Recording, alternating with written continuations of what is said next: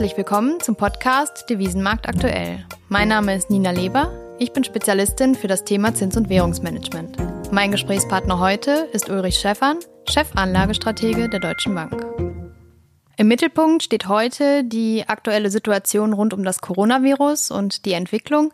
Dann wirst du uns sicherlich auch die Frage beantworten können, warum der US-Dollar, der Schweizer Franken und auch der chinesische Renminbi gegenüber dem Euro deutlich an Stärke gewinnen konnten. Anschließend wollen wir noch einen kurzen Blick in Richtung Großbritannien werfen und uns mit der aktuellen Zentralbankpolitik Brasiliens beschäftigen. Ja, vor gut zwei Wochen sind wir davon ausgegangen, dass zum jetzigen Zeitpunkt die Anzahl der Neuinfizierten mit dem Coronavirus schon wieder etwas abnimmt. Jetzt stellt sich ja ein ganz anderes Bild dar. Aufgrund neuer Diagnoseverfahren ist jetzt in der letzten Woche die Anzahl der Neuinfizierten nochmal schlagartig angestiegen. Die Auswirkungen werden auch bereits deutlich.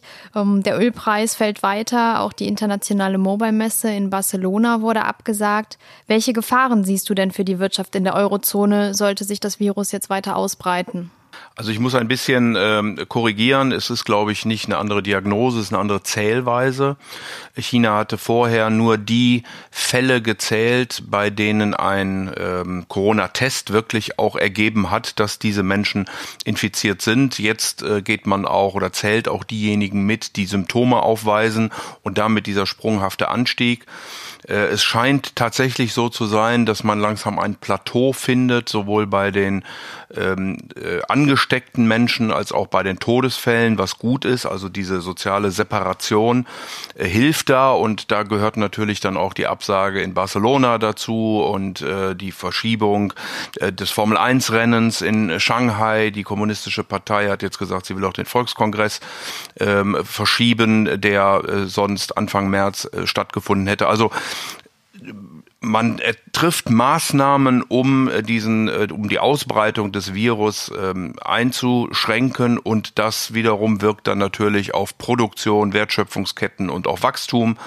Und insofern werden wir wohl nicht nur in Europa, sondern rund um den Globus mit Abstrichen, also in China am, am stärksten betroffen, in den USA möglicherweise am schwächsten, aber ein schwächeres Wachstum im ersten Quartal sehen.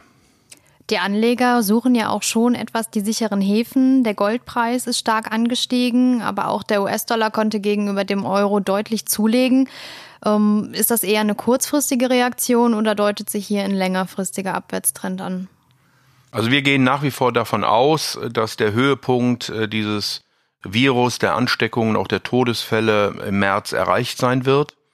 Ähm, wir rechnen mit einem, wie ich vorhin schon gesagt habe, schwachen Wachstum im ersten Quartal aufgrund der Störung der Wertschöpfungsketten, der Schließung von äh, ganzen Fabriken. Ähm, und insofern dann, wenn das tatsächlich zutrifft, dass wir im März den Höhepunkt sehen, eine Erholung im zweiten Quartal, so dass das Gesamtjahr ich würde mal sagen, mäßig betroffen ist. Also wir rechnen in der Weltwirtschaft mit minus 0,1 bis 0,2 Prozent für China kann es ein bisschen mehr sein, aber auch da hat ja die äh, Regierung verschiedene Maßnahmen bereits ergriffen.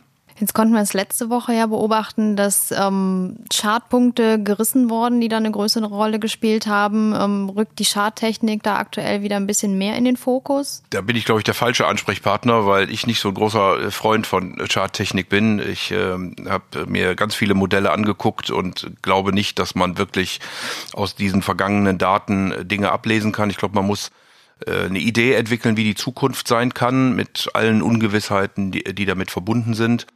Und muss sich eben überlegen, ähm, kriegen wir diesen Virus in den Griff und wird die Weltwirtschaft sich dann erholen? Wir haben, wie du ja vorhin richtig sagtest, im Moment den Reflex mehr in die Sicherheit hinein. Das sehen wir über alle Anlageklassen, aber auch die Währungen natürlich. Und insofern könnten wir dann, oder davon gehen wir heute aus, im zweiten Quartal eine entsprechende Gegenreaktion sehen. Beim Schweizer Franken können wir es ja aktuell auch beobachten, dass er deutlich gegenüber dem Euro zugelegt hat.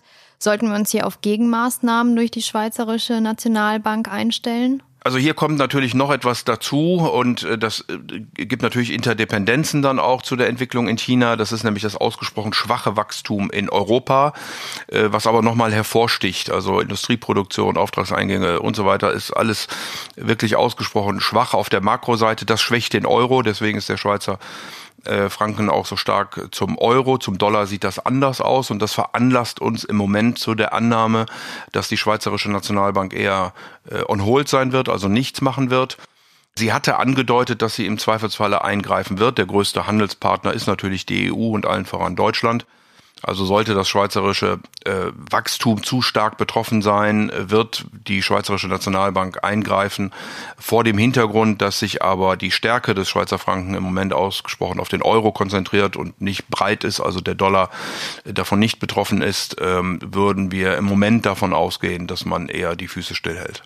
Ja, die Schweiz, die steht ja auch immer noch auf der Beobachtungsliste bezüglich der Währungsmanipulatoren der USA oder hat sich daran irgendetwas geändert? Nein, es gibt ja feste Kriterien, ähm, die sagen, wenn man einen ähm, Leistungsbilanzüberschuss insgesamt hat, wenn man einen Handelsbilanzüberschuss als Land mit den Vereinigten Staaten hat und dazu seine Währung manipuliert, das ist dann ein etwas weicheres Kriterium, da kann man dann darüber diskutieren, ob Zinsmaßnahmen oder aber direkte Währungsinterventionen äh, hier dazu gehören, dann kann man als Währungsmanipulant identifiziert werden und äh, muss dann mit entsprechenden äh, Konsequenzen, sprich Zollerhöhungen oder sonstigen Maßnahmen rechnen.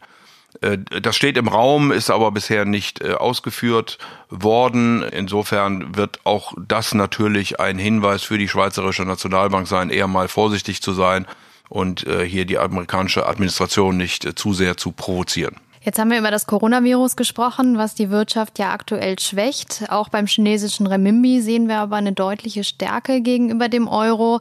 Jetzt mag man ja denken, ähm, dass es eigentlich eher äh, in die andere Richtung sich bewegen müsste. Was sind denn da die äh, Gründe für diese Entwicklung? Ja, es ist im Grunde ähnlich wie beim ähm, Schweizer Franken. Wir sehen also Richtung Euro und auch Richtung Dollar dann unterschiedliche Bewegungen, äh, was wieder auf eine gewisse Euro-Schwäche äh, hindeutet. Die chinesische Regierung hat äh, sehr intensiv reagiert, sofort nach äh, Chinese New Year, also mit der Öffnung der Börsen wurde den Banken in umfangreichem Maße Liquidität zur Verfügung gestellt. Man hat mittlerweile die Mindestreservesätze, die eine deutlich größere Rolle in China spielen als ähm, in den Industriestaaten, weiter gesenkt. Und man hat auch die Zinssätze weiter gesenkt, also den sogenannten neuen Zins, Leitzins Chinas, äh, die äh, mittlere äh, oder mittelfristige Kreditfazilität, würde man äh, wahrscheinlich in Deutsch sagen, nochmal um 10 Basispunkte auf 3,15 äh, gesenkt. Das ist der Zinssatz, äh, zu dem sich Banken dann bei der People's Bank of China Geld leihen können, um es in den Verkehr zu bringen.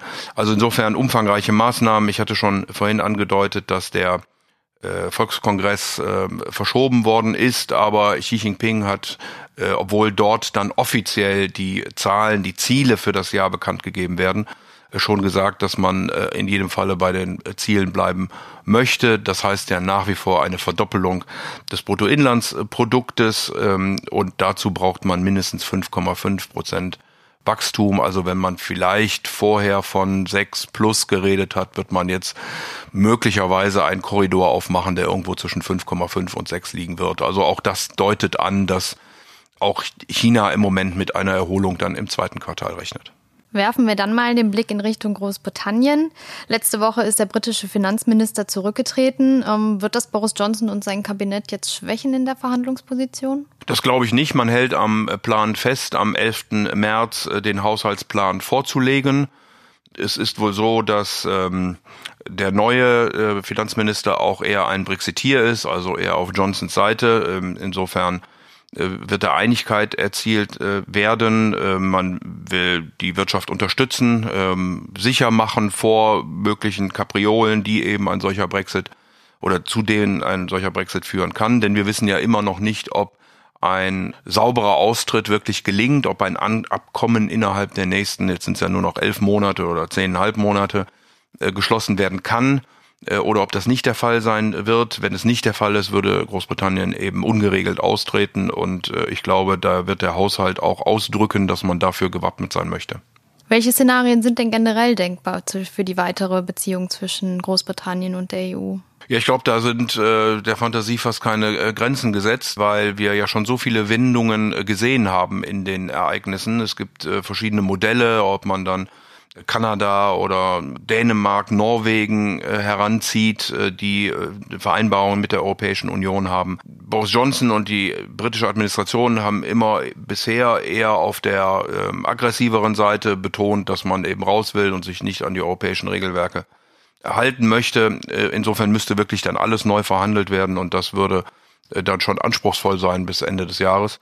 Also insofern darf man wirklich gespannt sein. Ähm, meines Wissens haben die Verhandlungen noch gar nicht wirklich ganz offiziell angefangen. Äh, die EU-Banier musste erst mandatiert werden von den 27 Ländern. Das soll jetzt äh, geschehen und dann äh, steigt man ein in die Verhandlungen und dann werden wir wahrscheinlich peu à peu über die Zeit mehr Informationen kriegen, in welche Richtung es denn laufen kann.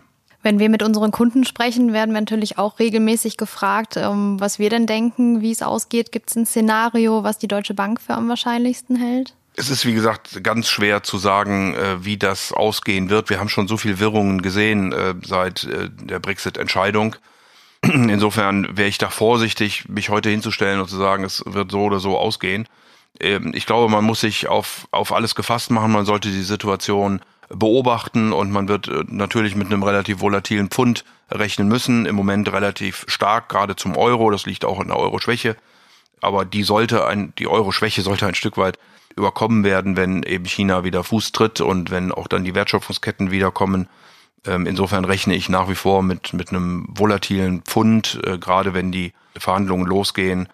Mich trauen, heute zu sagen, wie das ausgehen wird, tue ich ehrlich gesagt nicht. Gucken wir mal Richtung Südamerika, hier insbesondere Brasilien. Der brasilianische Real ist ja die Währung mit der schlechtesten Performance bislang in diesem Jahr. Ähm, jetzt hat die brasilianische Zentralbank auch mit Interventionen reagiert. Welche Maßnahmen wurden hier ergriffen? Naja, sie hat zumindest mal die Selic Rate weiter gesenkt, weil die makroökonomischen Daten äh, so schlecht sind, äh, was auch wiederum mit der Situation in China zu tun hat. Äh, man muss sich die Leistungsbilanz angucken, die defizitär ist, also rund drei Prozent des Bruttoinlandsprodukts ist noch nicht dramatisch, aber ist schon relativ hoch. Der größte Abnehmer brasilianischer Waren ist China. Äh, und hier sind es äh, vor allen Dingen auch die größten Exportgüter Brasiliens, nämlich Eisenerz und Soja. Äh, bei Sojabohnen nimmt China einen Prozentsatz von fast 80 Prozent an ein der, ähm, der Exporte. Bei Eisenerz sind es über 50 Prozent.